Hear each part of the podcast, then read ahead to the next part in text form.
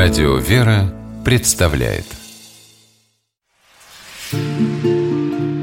Места и люди.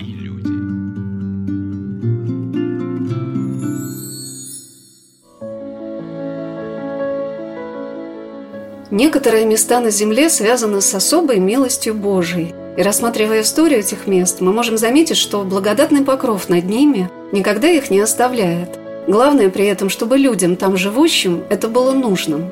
Как когда-то в один из весенних дней Господь уронил свой божественный луч в утробу Девы, осветив весь род человеческий воплощением Сына Божия, так по всей земле, то там, то тут, стало являться на земле Его божественное присутствие. В ликах чудотворных икон, в жизни святых угодников, подвижников, в той незримой силе, которая освещает нашу землю благодатью Божией. Здравствуйте, дорогие друзья! У микрофона Анна Шалыгина. Сегодня мы с вами начнем знакомиться с тем, как почти тысячу лет назад на Руси, на Курской земле, воссиял свет Христовой веры и спустя столетия подарил не только нашему Отечеству, но теперь и всему миру удивительный образ Бога и Его Божественной Матери, Курско-коренную икону Пресвятой Богородицы «Знаменья». История иконы Божьей Матери Знамени объединила на Курской земле две старинных русских обители. Монастырь, созданный на месте, где произошло явление этой иконы, Курскую коренную Рождества Пресвятой Богородицы мужскую пустынь и Знаменский мужской монастырь в городе Курске. В древности это был единый монастырь, где образ Пресвятой Владычицы пребывал в разное время – в 1295 году, в конце XIII века, когда Русь повсеместно была сожжена и разорена татаро-монгольскими полчищами, и на месте города Курска, в то время уже насчитывавшего многовековую историю, росли леса, бродили звери, промышляли охотники, на берегу реки Тускарь явилась икона Пресвятой Богородицы. Древнее изображение образа Пречистой Девы, Византии именуемого Аранта, с воздетыми к небу руками и содержащее в центре младенца Господа Иисуса Христа, известная на Руси с XI века, уже прославилась своими чудесами в Новгороде и получила там название «Знамение». Обретенная здесь, в разоренном крае, икона владычица Богородицы показала свое заступничество этой земли, являя помощь и утешение в самые трудные периоды ее истории произошло величайшее событие. На день рождения Пресвятой Богородицы охотники из города Рыльска поехали по реке Сейм, потом вошли в реку Тускарь, это приток Сейма. Город Курск стоит у слияния двух рек. Вот под нами протекает река Курт, которая дала название городу Курск. Это не русские слова, это не славянские, это финно-угорские. И является притоком реки Тускарь, тоже не русское слово. А уже Туск является притоком Сейма. У нас очень большая река Сейм, которая впадает в Десну, Десна, Днепр. Поэтому выход в Черное море. Москва, Маква – это тоже финно-угорские русские слова. То есть это говорит вообще о том, что здесь еще до славян стояли финно-угры. Представляете, сохранились эти слова. Так вот, плыв по реке Тускаре, они увидели вдруг великолепный холм необыкновенной красоты. Что позволило привлечь их внимание, они решили причалить лодку и посмотреть. Это было в 1295 году, как сообщает нам источник. И один из охотников, поднявшись буквально там ну, несколько шагов, вдруг узрел 15 сантиметров на 15 маленькую дощечку. Ну, наверное, желание любого человека поднять, посмотреть. Что он и сделал. И поворотил к себе, как вдруг узрел образ Божьей Матери по пояс образ знамения. А на лоне представлен младенец Иисус Христос в круге. Что за чудо? И тотчас, когда поднял он эту икону, поднял икону, он увидел, забил чистый родник святой воды. И вот они, удивляясь и спрашивая, но христиане, богобоязненные люди, так сегодня же праздник Пресвятой Богородицы. О чудо причудесное. И тотчас же они убоялись, они не решили взять его с собой в Рыльск. Они тотчас соорудили часовеньку и поставили его. Конечно же, по приезде они рассказали своим горожанам, своим там, друзьям, кому же князю Рыльскому, о всем чуде, и люди стали приходить. Ирина Васильевна Розенкова, старший научный сотрудник Государственной Курской картинной галереи имени Александра Дейнеки, повествуя об истории Курского края и явлении чудотворного образа знамени на реке Тускарь, рассказала и о том, как рыляне несколько раз приносили икону Божьей Матери в город Рыльск, но образ неизменно возвращался на место своего явления – мне запомнилось событие, как татаро-монголы, в очередной раз проходя этими землями и сжигая все постройки, вознамерились сжечь и часовню, в которой находился образ знамения, но им это не удавалось. Они обвинили в волшебстве священника по имени Боголюб, который подвязался при часовне, но он объяснил, что это сама Пречистая Дева не позволяет ее сжечь. И тогда завоеватели вынесли икону, разрубили ее на части – и выбросили в разные концы леса, а священников взяли в плен. Выкупленный послами русского князя отец Боголюб вернулся на место обретения иконы, нашел ее и, соединив вместе разрубленные части, стал свидетелем нового чуда, когда икона на его глазах сросла своедино, а из места соединения выступила благодатная роса. Сотни лет к иконе стекались богомольцы. Какими незримыми чудесами она хранила землю русскую. Много из тех далеких веков неизвестно – но в конце XVI века сын царя Иоанна Грозного, государь Федор Иоаннович, повелел принести икону в Москву. И тогда Курская коренная икона обрела тот вид, который нам хорошо знаком. Пресвятую Деву с божественным младенцем на лоне дополнили изображения пророков, которые предсказали воплощение на земле Сына Божия. Украшенная драгоценным окладом, Пеленой, вышитой царицей Ирины, икона возвращалась на место ее обретения, соизволением государя основать на этом месте монастырь. Но вскоре иноземцы разорили пустынь, и чтобы икона не была поругана, ее перенесли в близлежащий город Курск, где была основана Курская знаменская обитель в честь чудотворной иконы знамени. Об этом событии рассказал Николай Николаевич Афанасьев, секретарь историко-архивной комиссии по изучению материалов о репрессированных священно-церковных служителях Курской епархии. Знаменский монастырь, его основание было связано с тем, что коренная пустынь была, когда она была основана царем Федором Иоанновичем в 1597 году, она была сожжена. Ее не успели даже как бы построить, как она тут же, ну, под ним источными литовскими набегами другими крымских татар были полностью сожжена. И так как эта опасность сохранялась еще долгое время, все иконы, все, которые были пожертвованы, даже часть утвари, которая была пожертвована уже царем Борисом Годуновым для этого монастыря, была перевезена в Курск. Одним из главных событий, связанных с основанием Знаменского монастыря, является предстательство и защита Пресвятой Богородицы города Курска во время нашествия поляков. Литовские войска осадили город, который в течение месяца оборонялся настолько мужественно, что завоеватели были вынуждены оставить свое намерение покорить Курск. Особое значение в этом событии и жители древнего города, и современные насельники Знаменского монастыря связывают с покровом Божией Матери – вот что рассказал об этом древний хранитель Курской епархии иеромонах Афанасий Зимин. Монастыри в России возникали очень по-разному. Допустим, если мы коснемся Троицы Сергиевой лавры, то это преподобный Сергий, который ушел в лес, потом к нему приходили ученики, братство возрастало, возрастало, и мы видим такую большую и красивую лавру, наш духовный центр сейчас. Александр Свирский тоже уходит в леса, к нему приходят и ученики, и вот вырастает до монастыря. Здесь в Курске несколько по-другому появился монастырь. В 1612 году к Курску приходят поляки, польско-литовское войско под руководством Гетмана Жалкевского. Они окружают город, находят слабое место в крепости, подходят к малой крепости, окружают ее, и в долгое время длится осада. У горожан заканчивается продовольствие, силы, психологически тяжело, да, громадное войско, гораздо больше того количества, которое было здесь в крепости, горожан и защитников крепости. Но жители не теряют надежду на Бога. Они молятся, и в одной из ночей одна женщина видит Богоматерь, которая ей говорит, что нужно сделать. Нужно совершить крестный ход. Крестный ход внутри крепости, помолиться. И таких явлений было несколько несколько. То есть жители это сопоставляют и понимают, что Божья Матерь не даст горожан в обиду. Божья Матерь здесь. Хотя мы знаем, что иконы чудотворной уже в Курске не было в это время, она была в Москве. Увезенная Лжедмитрием. И жители города молятся в Воскресенском соборе, который когда-то был в крепости, и просят Богоматерь. Во время осады Курска горожане дали обед Богу, чтобы построить монастырь в честь Пресвятой Богородицы и ее иконы «Знамения», которая спасла город от разорения.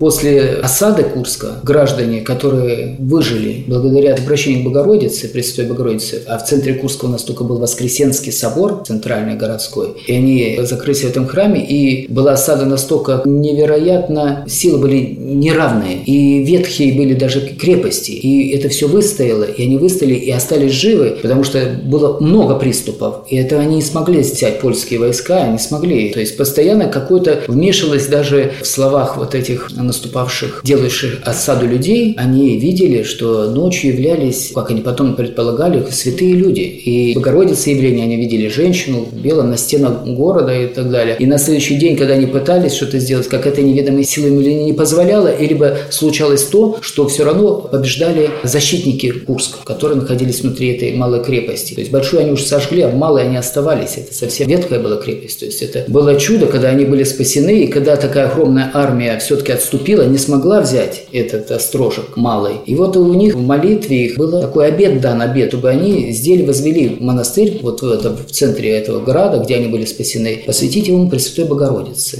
Она известная была уже до этого, Курская Знаменская икона Божьей Матери была известна. И вот эта сила всех людей, которые, вот это желание пришло к ним после их спасения, и причем именно чудесного спасения.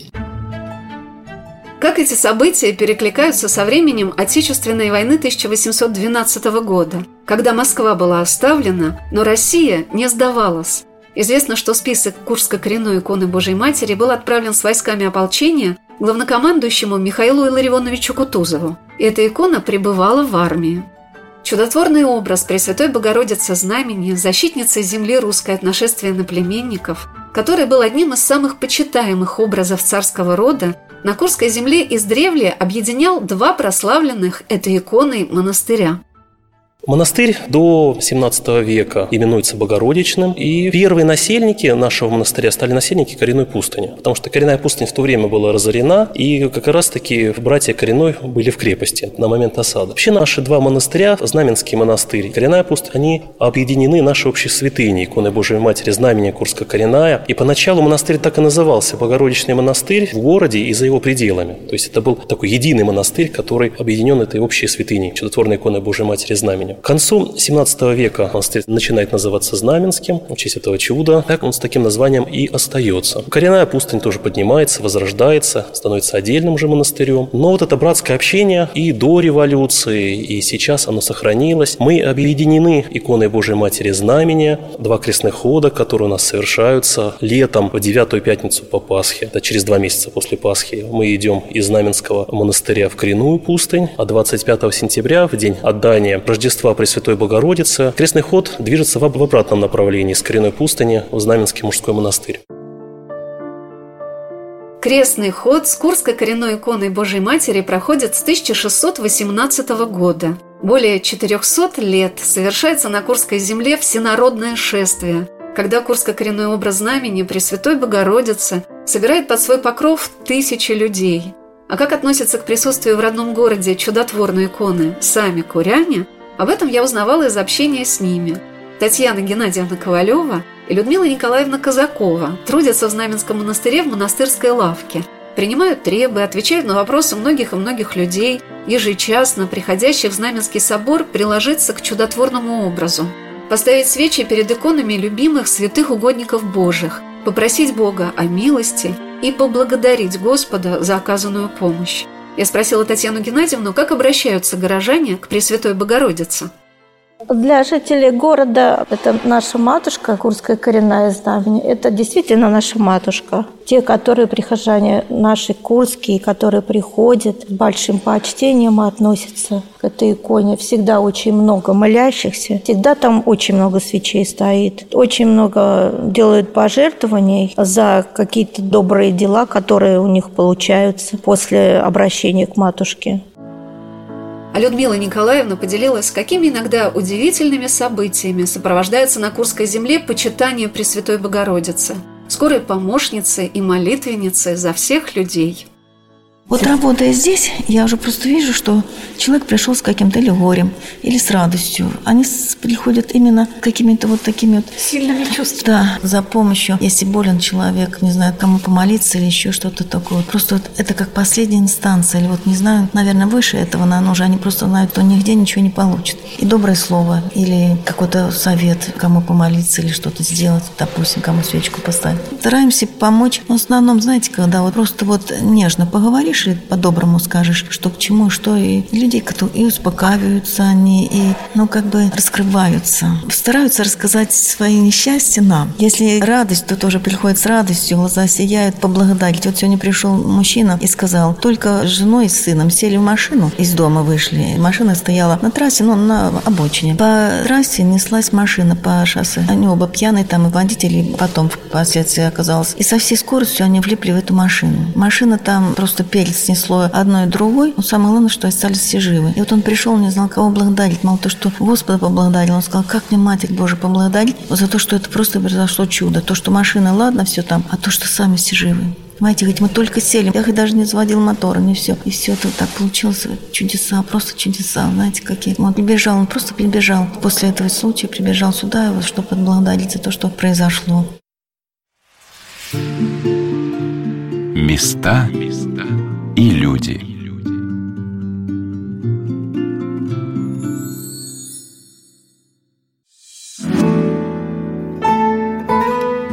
Радио «Вера» представляет Места и люди.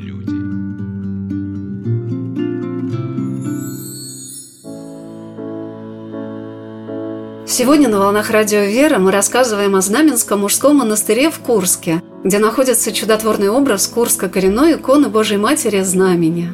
Главный храм монастыря – Знаменский собор, является доминантой города, которая как будто все расставляет в нем на свои места. Расположенный на Красной площади Курска, он виден отовсюду, привлекая внимание и напоминая горожанам о том, что все в нашей жизни совершается пред очами Господа – Собор, построенный 195 лет тому назад, является самым главным миссионером Курского края. Таких величественных сооружений не так много в российской провинции. До революции он входил в десятку самых главных соборов на Руси. Он был построен как ковчег для величайшей святыни, образа Курской коренной иконы Божьей Матери, знамения. Император Александр I Благословенный побывал в Курске во время строительства собора. Здесь же в 1826 году Через три дня после освящения храма установили гроб с телом почившего царя, освободителя всей Европы. Монументальный, торжественный, грандиозный и в то же время легкий, светлый. Собор собирает под свои своды множество людей – Тут действительно, вот знаете, всегда можно найти какой-то такой вот уголок свой, где вот станешь спокойно, соберешь свои мысли, соберешь свои чувства, вот э, хорошо подумаешь, хорошо помолишься.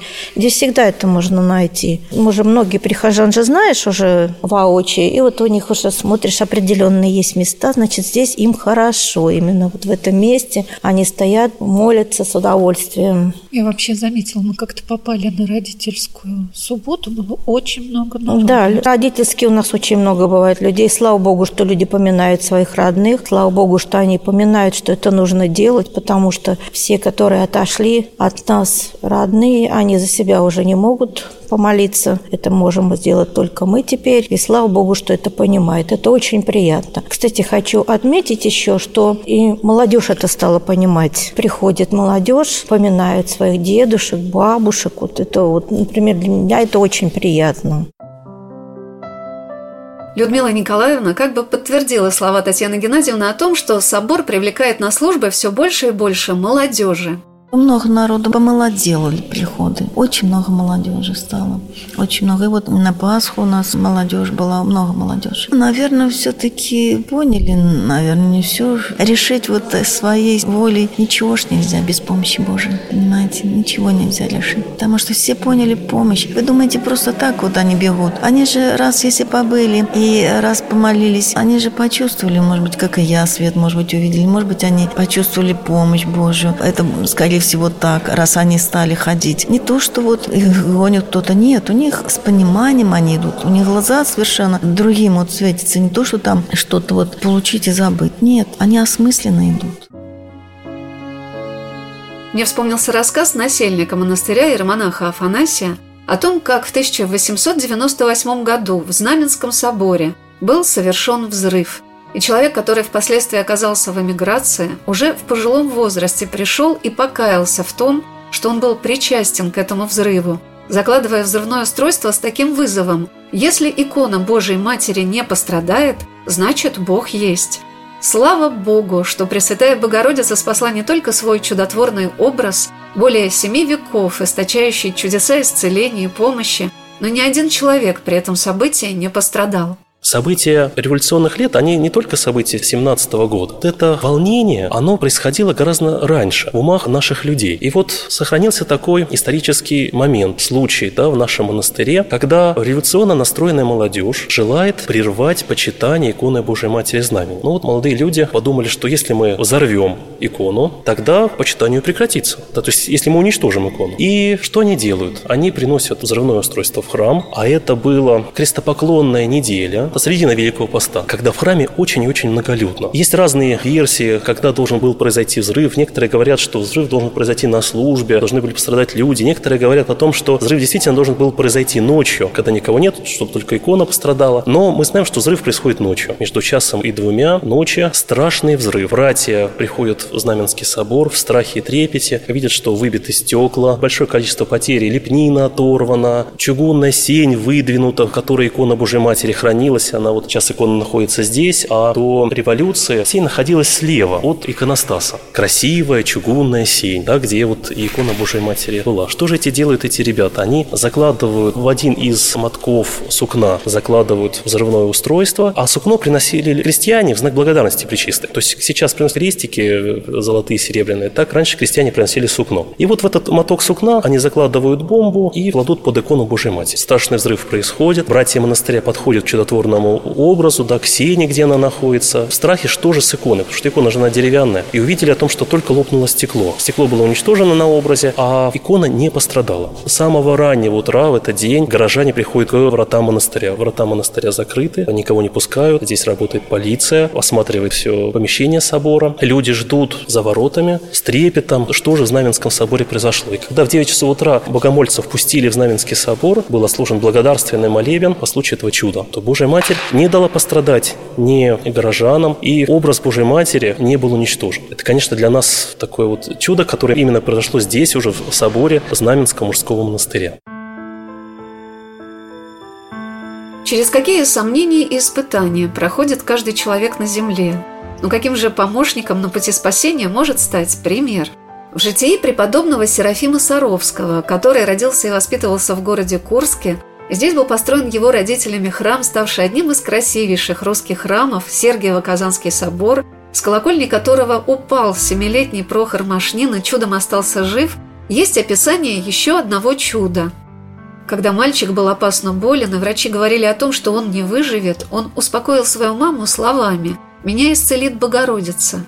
И когда чудотворное образ знамени носили по домам, таков был благочестивый обычай наших предков – Курско-коренную икону чудесным образом пронесли через двор, где будущий великий святой русской церкви жил со своей мамой. Мальчика вынесли приложиться к иконе, и он пошел на поправку. Множество случаев исцеления, спасения людей, защиты и помощи Пресвятой Богородицы от ее чудотворного образа знамения можно прочитать в литературе. Но самым наглядным в наше время чудом является крестный ход с иконой – совершаемый из Знаменского монастыря в Курско-коренную пустынь и обратно. С 2009 года, когда впервые была привезена икона Знамени из Америки, к ней ежегодно притекают более 150 тысяч человек. А до революции, когда крестный ход входил уже во врата коренной пустыни, его последние участники еще выходили из ворот Знаменского монастыря в Курске. А это путь в 36 километров – Отец Афанасий вспоминал о событии, когда древний чудотворный образ Курско-коренной иконы Божьей Матери Знамени впервые привезли в Россию. Привоз иконы Божьей Матери Знамени стал возможен благодаря воссоединению Русской Православной Церкви и Русской Православной Церкви за границей. Вот с этого времени, когда церковь вновь стала единой, благодаря трудам преснопамятному святейшему патриарху Алексею и преснопамятному митрополиту Лавру, стала такая возможность. Это действительно возможность стала чудом, которое здесь совершила Пресвятая Богородица. Действительно, в первый год огромное количество людей, больше 700 тысяч человек подошло к иконе Божьей Матери Знамени в 2009 году в первый раз, когда икона прибыла на свою родину. На место, так сказать, явления. Ее занес сюда святейший патриарх Кирилл, у которого был визит в нашу епархию, посещение святейшего. И это был какой-то особый духовный подъем. Как всегда, после долгого расставания, когда люди вот встречаются, да, это какая-то великая радость. Так было и у нас. Были паломники совершенно из разных уголков нашей страны. Были паломники из Сербии, которые приехали сюда приложиться. Как-то даже вот город изменился.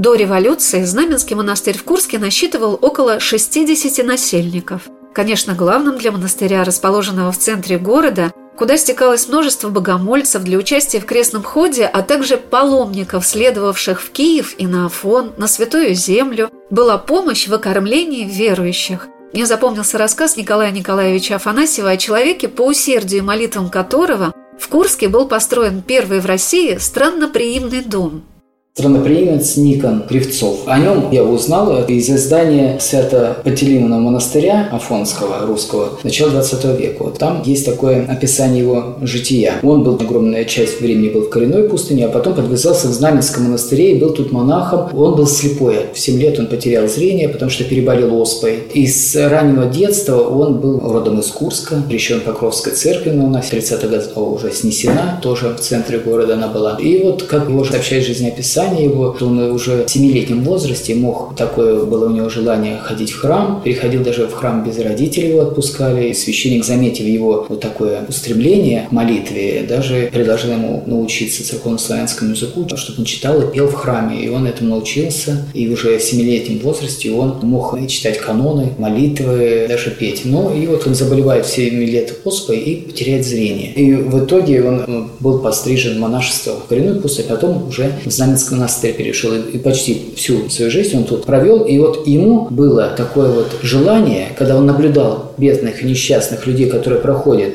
на паломничество в Киев, что они лежат и спят на улице. А бедных, потому что богатые могли остановиться в больших там гостиницах и средства позволяли. А именно вот такой вот у него мысль пришла построить странноприимный дом, для, у которых людей нет денег, чтобы переночевать. И как потом выяснилось, благодаря его устремлению и людям, которые в итоге это осуществили, говорили, что вот даже в энциклопедическом словаре Брагауза там есть такая информация, что с 1856 года существует страна гостеприимный дом с больницей в Курске, который только в течение одного года принимал на приют на разные сроки до 20 тысяч человек. Это был первый странноприимный дом в России. Удивительно то, что слепой человек увидел страдания паломников. Да.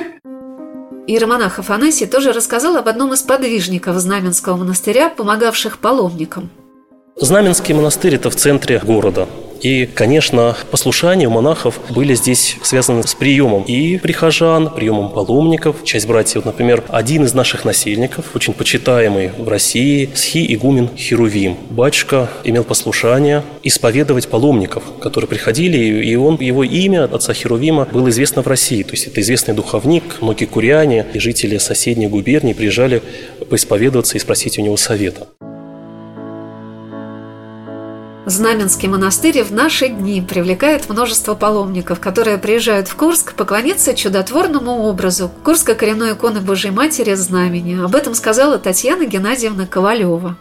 Храм расположен в центре города. Допустим, приехали люди в командировку, там приехали в гости. Какой-то храм на окраине, он, допустим, не очень заметен, о нем надо узнать. Это можно увидеть его. Нам... Невозможно не увидеть. Да, и, и невозможно, если его увидел, то невозможно его обойти, правильно? И люди приходят. Слава Богу, мы всем очень рады. Мы всех приглашаем. И приезжают паломники к нам из самых разных городов. Буквально вот пока были вот эти майские праздники, а к нам приезжали из Коломны, приезжали из Санкт-Петербурга, приезжали из Ростова-на-Дону, Воронеж приезжал, Белгород. Все молятся нашей матушке, заказывают молебны нашей матушке, молятся у иконы.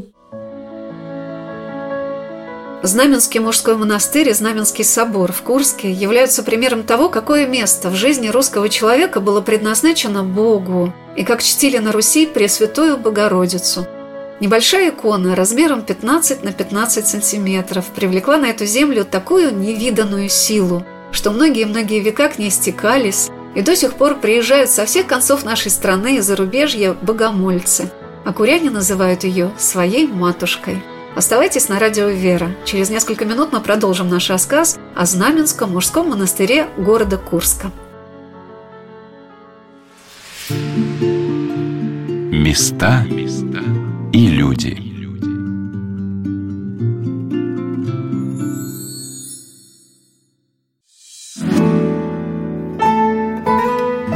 Радио «Вера» представляет Места и люди.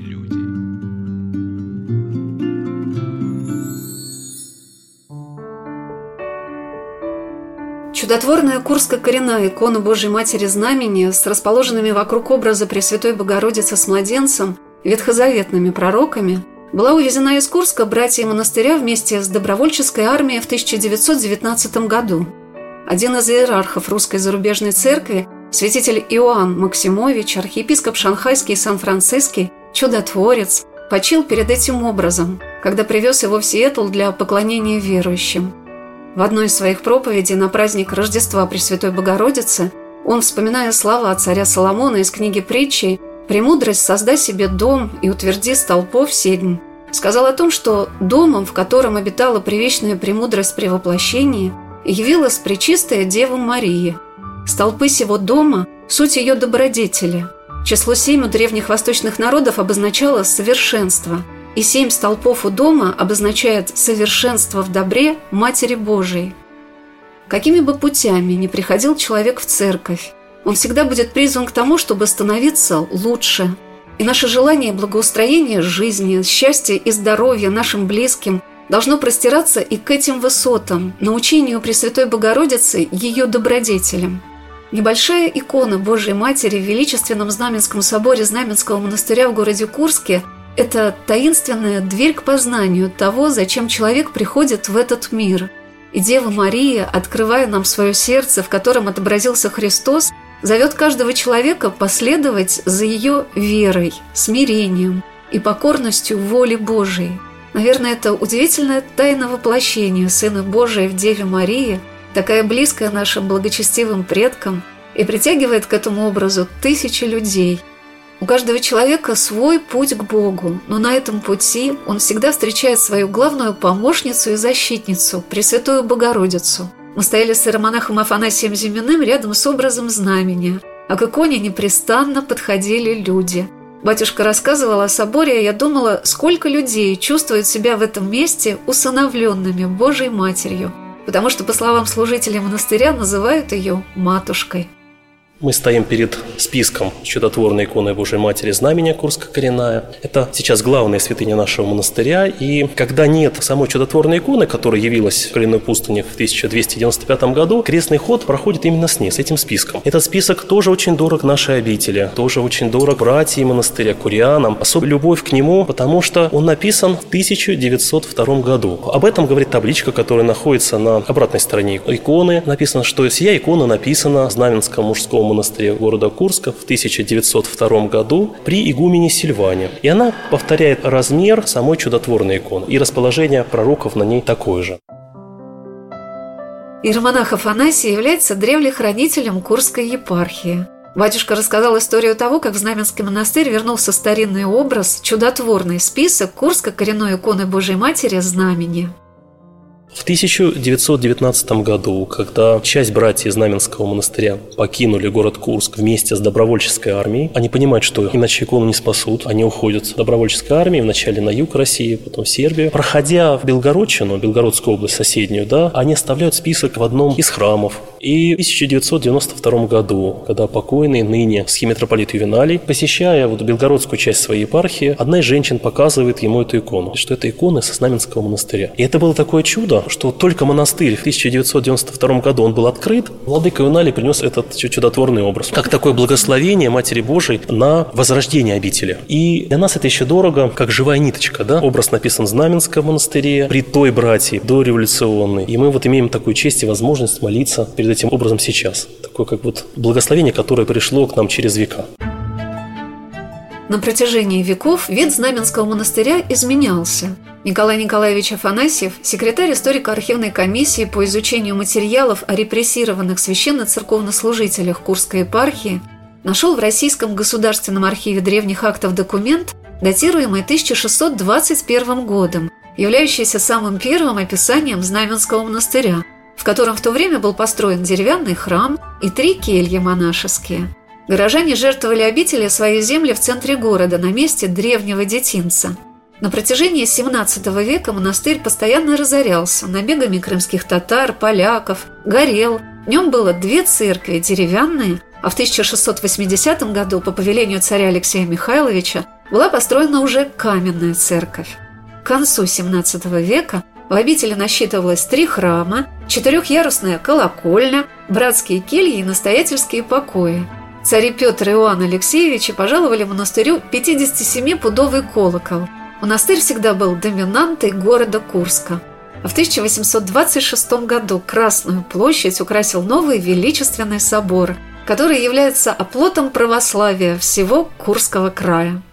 В стиле классицизма, конечно, это такое было веяние популярное, наверное, в России. Это как бы современное, и вот эта масштабность, классицизм с элементами такого античности, такого монументализма. И, конечно, то, что это осуществилось, конечно, было невероятным событием. Потому что тогда, в то время, как к концу строительства храма, кафедра епархиальная располагалась в Белгороде. И Курск, он был как бы частью большой Курско-Белгородской, ну, Белгородской епархии он входил. И вот после строительства такого величественного собора кафедра из Белгорода переезжает в Курск. То есть архиерейский дом стал уже располагаться обратно, возвращается в курс спустя десятилетия. Благодаря возведению такого собора и Киото, как считают, говорили, Киото для Курской коренной Божьей Матери знамени. И возвращается архиерейская кафедра. Стала здесь, по сути, и уже присутствие архиереев было здесь постоянным. И все события, они подчеркнули значимость этого чудотворного образа. То есть без Божьего промысла, чтобы такое здание возвести, оно было -то на то время, мне кажется, вот в России вот э, только было такое величественное здание из, из тех времен, построенное в Александре Невской лавре. Размер огромный. То есть для провинциального города это была редкость.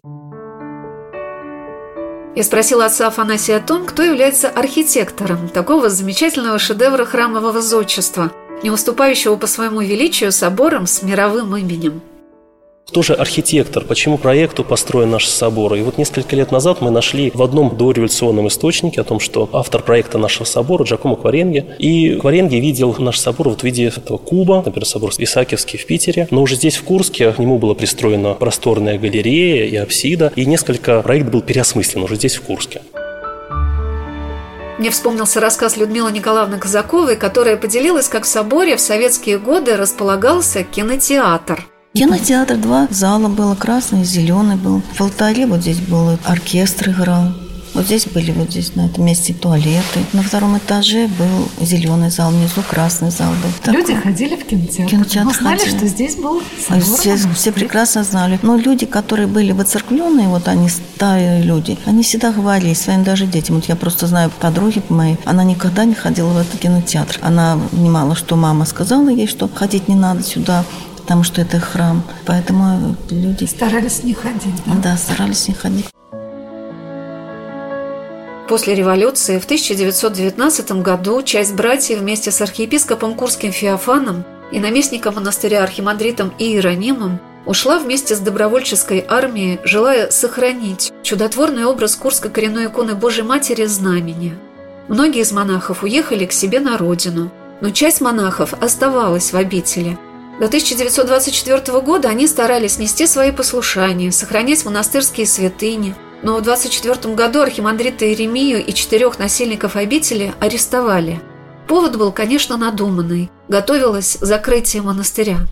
Монашество еще больше сокращалось, количество, и уже накануне 24 года, 31 мая, был арестован архимандрит Иеремия, еще четыре монаха, из-за причин того, что он вовремя не отдал определенное монастырское имущество. А по документам там совершенно незначительное, там что у них было изъято, это полкилограмма серебра, и было изъято просто чугунная плитка. И, и самое удивительное, пожарные насосы. И гирь, пять гирь по два года. Вот за это его арестовали арестовали и, и дали ему три года. Архимандрит Иеремия в 1924 году после закрытия Знаменского монастыря по амнистии был освобожден и уехал к себе на родину, как и многие насельники обители. Но судьба большинства из них в 30-е годы, когда духовенство стало одной из мишеней советского правительства, закончилась ссылками и лагерями.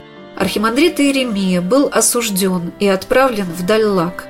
Прибыв в Хабаровск, он 12 июля 1930 года в праздник святых первоверховных апостолов Петра и Павла скончался в управлении лагеря особого назначения, куда прибыл летом по этапу.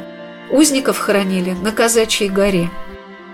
В Знаменском соборе рядом с Курской коренной иконой Божьей Матери Знамения находится еще одна святыня монастыря, которая связывает нити всех веков православия на этой земле в одно единое целое. Это образ всех курских святых – из 31 святого угодника Божия, среди которых преподобные Серафим Саровский, старцы Оптинские, преподобные Исаки I и Макарий, которые были родом из Курской губернии, преподобный Феодосий Киево-Печерский, основатель монашества на Руси, живший в Курске в 1032 году, святитель Иосаф Белгородский и святитель Лука Симферопольский и Крымский, присутствуют 22 священномученика – которые прославили этот край в лике новомучеников церкви русской.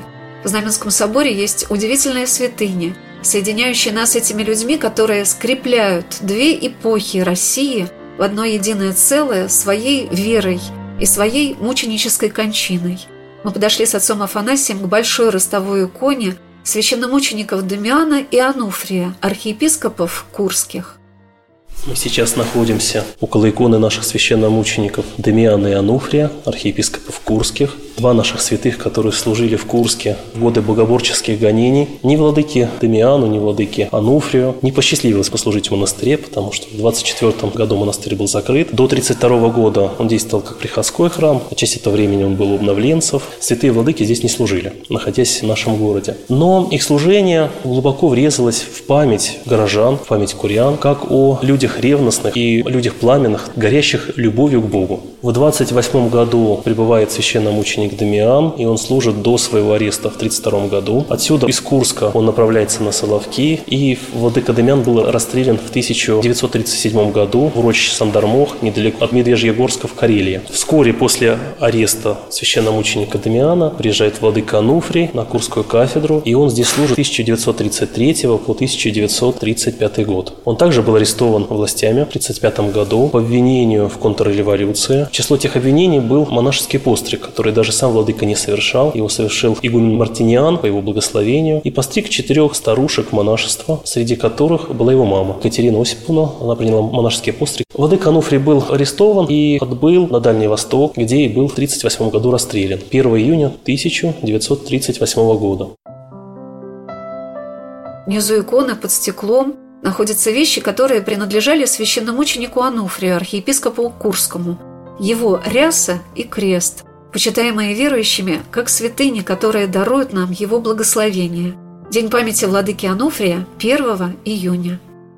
Так промыслительно совпало с Днем защиты детей, который сейчас отмечается. Владыка очень любил детей. В Старом Осколе, в его архиерейский дом, если это его можно так назвать, всегда приходили прихожане с детьми. И Владыка Ануфрий угощал их вареньем, как-то их пытался ободрять, благословлять вместе с, с их родителями. И сейчас, вот когда мы проводим такие детские экскурсии, всегда приводим сюда к этой витрине, где хранится крест и ряса священномученика Ануфрия, рассказываем детям, кто был такой удивительный святой. Многие куряне его знают, обращаются. И Владыка Ануфрий скоро на услышание, быстро на помощь. Очень много таких случаев его благодатной помощи, вот Господь помогает по его молитвам, тем людям, которые к Богу обращаются, да, просят Владыку Ануфрия. Совершенно разные жизненные ситуации, жизненные трудности, которые бывают у этих людей. Очень и очень многим людям он помогает. Отец Владимир, руководитель нашей архивной комиссии, застал тех бабушек, которые знали Владыку Ануфрия. Они были тогда девочками, и вот есть в интернете воспоминания тех бабушек, которые помнили Владыку в Старом Осколе, на предыдущей кафедре, и вот такие живые и теплые воспоминания о нем нем. Долгие годы люди не знали дальнейшую судьбу священного ученика Ануфрия, потому что связь с ним оборвалась. И вот люди в 40-е годы, в 50-е, духовные чада владыки так обменивались таким воспоминанием, что вот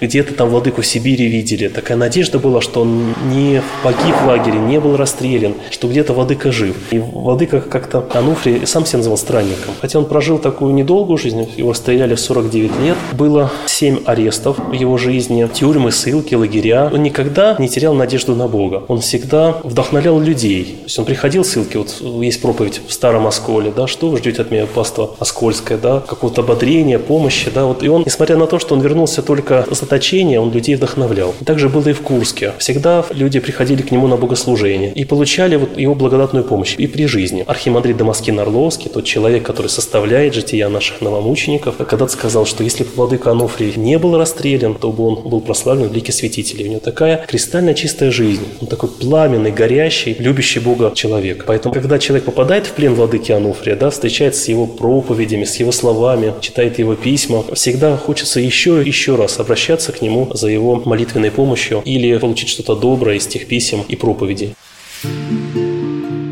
Места и люди.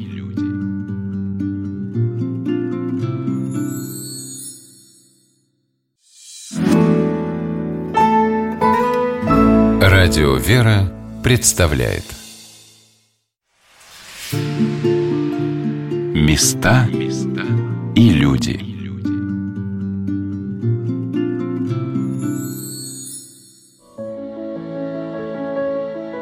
Сегодня на волнах радио «Вера» мы рассказываем о Знаменском мужском монастыре города Курска, о главном храме Курского края, Знаменском соборе, который невозможно забыть. И внутри, и снаружи он производит впечатление торжества православия, воплощенного в величественных формах архитектуры, в монументальной живописи, выполненной, как и до закрытия собора, лучшими художниками своего времени. В 1826 году иконы в иконостасе были написаны живописцем Брюловым – в святынях собора, среди которых иконы с мощами святых преподобных Серафима Саровского и Амвросия Оптинского, святителей Иосафа Белгородского и Луки Симферопольского и Крымского. Но есть у современного собора и еще одно особое место, куда перед входом под своды этого дивного храма притекают верующие. Это крест и надгробие схи митрополита Ювеналия Тарасова. Как в древности строители монастырей чтили в лике святых – так мне думается, те люди, которые имели дерзновение перед Богом в наше время, всего лишь 30 лет назад, поднимать из руин такие храмы, которые сейчас поражают нас своим великолепием, достойно самых высоких наград, среди которых их народное почитание. С портрета владыка Ювеналии как будто всматривается в самую глубину твоего сердца с вопросом «Как ты идешь за Христом? Что ты делаешь, чтобы достичь небесного царства?» По словам Татьяны Геннадьевны Ковалевой, владыку в Курске очень почитают и любят. Очень его почитают, очень вспоминают и очень часто заказывают, очень часто люди его поминать. Заказывают сорокаусты, спрашивают книги о нем. Вышли несколько книг, и фильм же. Очень многие приезжают, приходят на могилы. Священнослужители из других городов, когда приезжают, служат панихиды на его могиле. У нас всегда там цветы. Очень почитаем батюшку, всегда поминаем его. Какими трудами, какими молитвами, упованием на помощь Божию восстанавливаются на Руси храмы и монастыри. Мне запомнился рассказ Николая Николаевича Афанасьева о том, как возрождался Знаменский собор, и на колокольню поднимали купол с крестом.